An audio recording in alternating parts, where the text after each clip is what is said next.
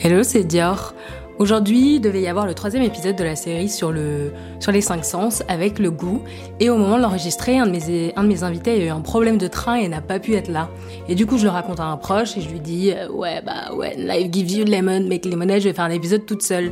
Et j'utilise cette, cette phrase, euh, ce dicton en, anglais qui veut dire en gros. Euh, euh, quand la vie te donne des citrons, fais de la limonade. En gros, quand il t'arrive des trucs, fais-en quelque chose de bien. Et j'utilisais pour rire, évidemment. Et en vous le disant à vous sur Instagram, j'ai réutilisé l'expression. Et ensuite, je me suis dit, mais est-ce qu'il y a des moments, enfin au-delà de faire la blague, où je me suis dit euh, que la vie m'avait donné des citrons et que j'avais fait de la limonade J'ai cherché un petit peu, à force de l'avoir utilisé. Et en fait, je trouvais pas, enfin je trouvais pas un moment où, enfin il y a forcément des trucs, bah... Euh, je sais pas, je trouvais pas un moment marquant où, euh, au-delà de me dire, ah bah je peux pas enregistrer une table basse, je fais un épisode seul, un moment où je me disais, j'ai vraiment fait de la limonade de citron que la vie me donnait. Jusqu'à ce que je pense à une fois où je suis allée chez le psy. Je crois que c'est ce à quoi ça m'a fait penser. Un peu parce que aller chez le psy, c'était un peu amener plein de citron qu'elle allait rendre un peu plus digeste. Si je m'explique, c'est un peu bon bah euh, j'amène des citrons euh, euh, qui ont certaines formes, un goût un peu amère en l'occurrence, et elle me dit, mais en fait, euh, elle faisait un espèce de lien entre, et je trouvais que ça correspondait bien à mon idée que je me faisais de l'expression, et à l'idée que je me faisais de ce que c'était qu'aller chez le psy. Je me souviens que quand j'étais un peu plus jeune, je parlais avec une amie, on avait notamment des amis qui allaient chez le psy, et je savais que c'était très bien, mais je me disais, non mais je suis trop jeune pour aller chez le psy, il faut d'abord que je vive plein de choses, et euh, en fait, euh, si je vais chez le psy, je vais déjà être toute parfaite, alors que, enfin, c'est vraiment pas le cas, mais j'avais l'impression que aller chez le psy c'était soigner de tout et devenir un peu super direct et devenir un limite Bouddha alors que j'avais l'impression d'avoir même pas fini de grandir. En fait, je trouve que ça sert pas du tout à ça le psy, parce que j'ai beau y aller, j'ai beau euh, y être allé d'ailleurs, euh, c'était l'année dernière, ça veut pas dire que ça y est, je suis devenu un humain merveilleux euh, qui n'a plus aucun défaut, mais c'est juste que j'ai amené quelques citrons et qu'on en a fait une petite limonade et qui n'est pas du tout la meilleure limonade que je ferais de ma vie. Donc là, je me dis que j'imagine qu'au fur et à mesure euh, des années, quand j'irai chez le psy, eh ben, je créerai euh, une limonade qui aura un goût un peu différent à chaque fois et que je pense que ma limonade de rêve à la fin de ma vie, enfin même un peu avant, j'espère, ce serait une limonade un peu sucrée, mais pas trop. Acidulée, je sais pas, parce que euh, si je suis une personne un peu acide, c'est un peu chiant, mais un peu fraîche, avec une petite limonade qui a le goût de menthe.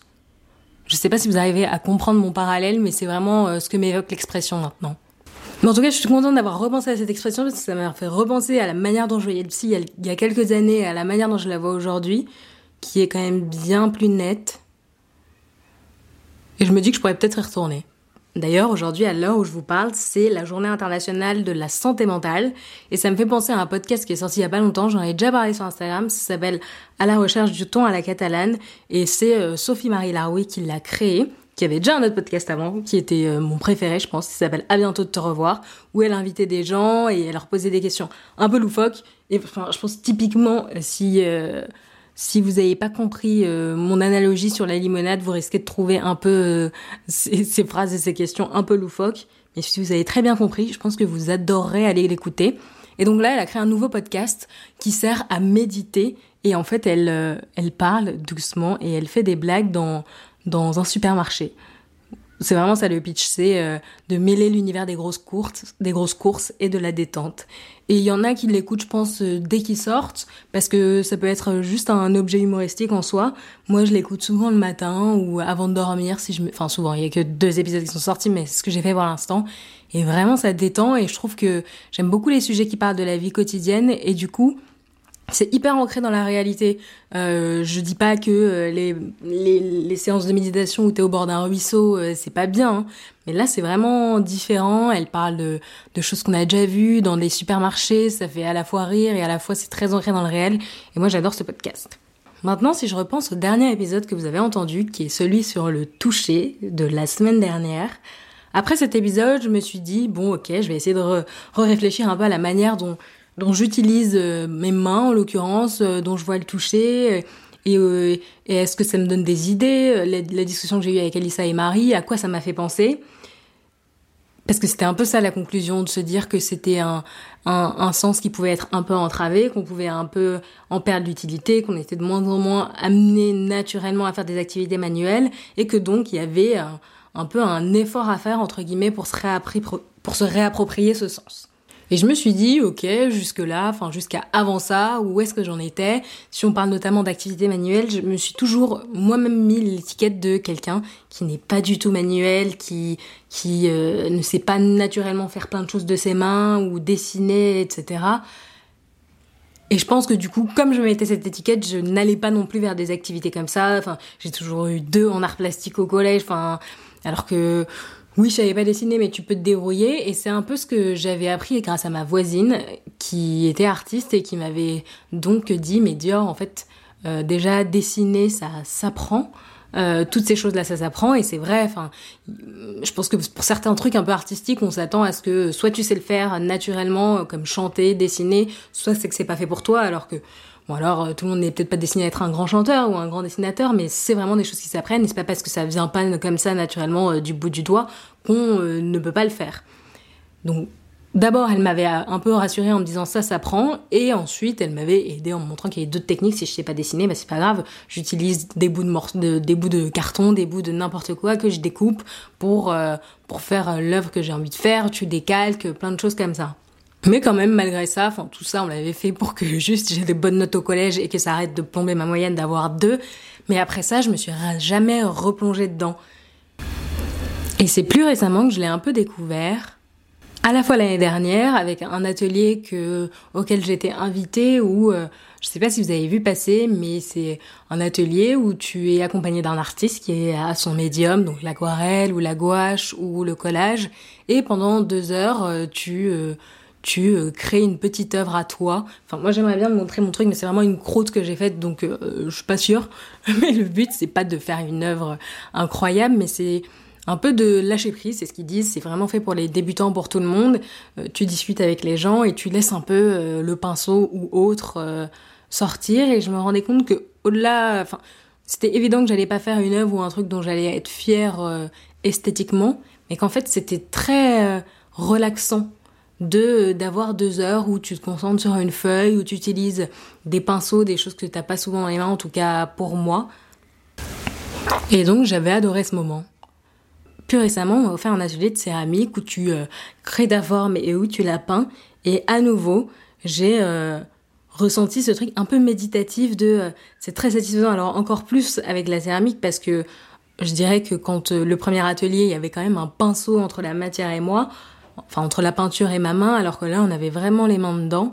Et euh, j'avais aussi cette, idée que j'allais forcément rater parce que euh, parce qu'il faut avoir un peu euh, la main faite pour ça. Et et que si je l'avais fait toute seule j'aurais raté. Mais évidemment que j'aurais raté parce qu'en fait il y a des techniques. Nous il y avait une, prof entre guillemets qui nous disait comment faire qui nous disait comment éviter que ça casse. Et des choses que tu peux pas trop deviner mais par contre, ce que j'ai adoré avec ça, avec le fait de toucher un truc un peu, un peu boueux, mais un peu assez malléable, c'est euh, que c'était presque méditatif.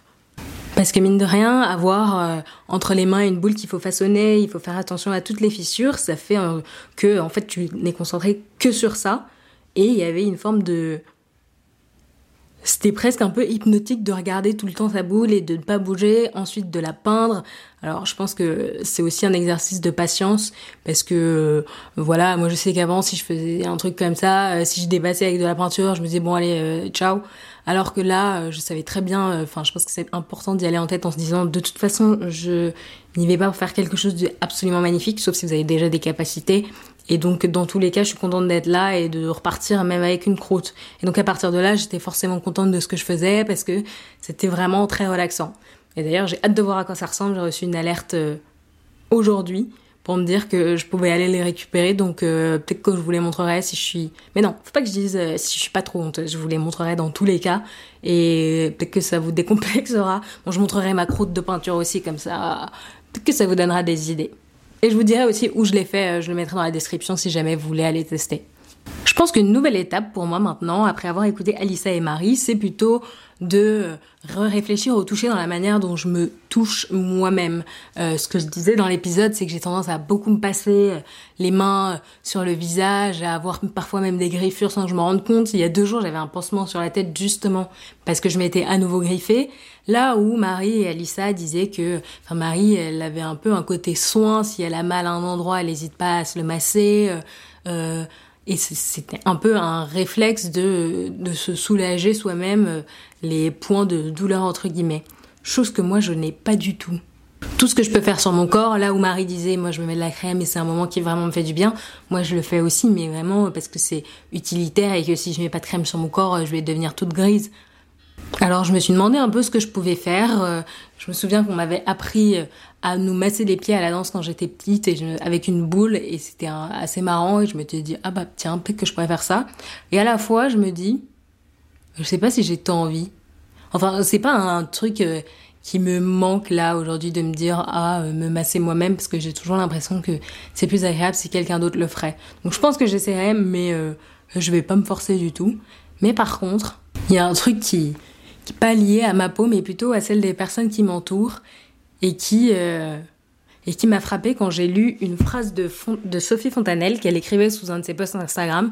Donc Sophie Fontanelle, si vous la connaissez pas, elle est journaliste mode et elle est aussi écrivaine et elle écrit beaucoup sur l'âge, sur la vieillesse euh, parce qu'elle a eu très tôt les cheveux blancs et donc ça a été l'objet d'un livre et elle parle souvent de ces sujets-là euh, du vieillissement. Elle a quoi? Je pense qu'elle a, a 60 ans et je lisais sous un de ses posts Instagram et elle écrit, c'est Sophie Fontanelle qui écrit, on est avec des plis que la vie repasse et puis un jour ils reviennent. Et je trouvais ça mais magnifique la manière dont elle racontait la vieillesse parce que oui cette photo, enfin cette description, euh, ce petit texte accompagné la vidéo d'un petit bébé qu'on voyait donc tout potelé avec plein de plis sur la peau qui effectivement euh, sont, seront un peu repassés à l'avenir et qui ensuite reviendront. Et euh, le fait d'envisager un peu les plis qu'on a sur la peau comme une boucle plutôt que comme une fatalité d'un truc qu'on n'a jamais eu et, et qu'on n'a pas du tout envie d'avoir, je trouvais ça magnifique. Bon, après c'est euh, c'est la puissance de son écriture, elle écrit merveilleusement bien. Et d'ailleurs, j'ai regardé du coup un peu ce qu'elle faisait et il se trouve qu'elle a écrit un livre. Elle a écrit un livre qui s'appelle Admirable et qui est l'histoire de la dernière femme ridée sur Terre. Et donc elle invente un monde où tout le monde aurait pris une pilule qui enlève les rides, où tout le monde est jeune et où il n'y a plus qu'une seule femme ridée sur Terre. Et je me suis demandé à quoi ça, à quoi ça ressemblerait d'être euh, dans un monde où plus personne n'a de rides et où l'âge de personne n'est identifiable. Et je sais pas trop à quoi ça ressemblerait. Elle, elle explique, Sophie Fontanelle, que euh, le fait qu'il y ait euh, de plus en plus de filtres et que euh, la chirurgie esthétique, elle soit appliquée notamment à des personnes euh, âgées, mais de plus en plus à des personnes plus jeunes, ça uniformise un petit peu la peau des gens, même si souvent ça se distingue. Mais elle dit aussi un truc que je trouve intéressant, qui est que si en fait les personnes un peu plus âgées se rajeunissent à foison, que c'est un peu comme si elles prenaient la place de la jeunesse dans la société. Alors je trouve ça hum, je comprends ce qu'elle veut dire dans le fait que euh, peut-être que c'est un peu chaque génération a, a son temps euh, pour appartenir à une génération et qu'ensuite bah, c'est aux jeunes d'être jeunes, etc., etc. Et à la fois quand elle dit ça, je me disais mais pourquoi est-ce que on, aurait envie euh, à un certain âge, à 50, 60 ans, de, de prendre la place de la jeunesse? C'est aussi peut-être parce que l'avenir qu'on nous réserve n'est pas forcément très joyeux. Et c'est vrai que je trouve pas que euh, les personnes âgées euh, au global soient considérées comme euh, soient bien traitées entre guillemets. On les voit un petit peu comme des personnes qui sont passées de date qui marchent lentement qui nous ralentissent dans le métro ou et à partir du moment où on peut bénéficier de réduction senior bah je comprends que peut-être pour certains il y ait cette envie de se rajeunir et donc voilà, ça c'est un peu une question ouverte que je me pose et que je vais aller chercher un peu plus, notamment sur la manière dont les personnes un peu plus âgées sont, sont vues et sont traitées entre guillemets dans d'autres pays, parce que je sais que ma maman, elle me répétait souvent, euh, mais c'est fou, euh, je trouve, euh, en étant au Canada, comme l'âge senior est beaucoup plus est beaucoup plus mise en avant et valorisée. On dit, on dit pas senior, mais silver, euh, c'est, on parle de quelque chose qui est argenté, qui est brillant et qui est lumineux. Et ce qu'elle me disait, c'est que ça traduit une manière de voir euh, cette euh, tranche d'âge et cette génération complètement différemment. Donc voilà, moi je sais pas ce que vous en pensez. Aujourd'hui d'ailleurs, bon je l'ai déjà dit, mais c'est la journée internationale de la santé mentale, donc j'espère que vous allez bien et à la semaine prochaine.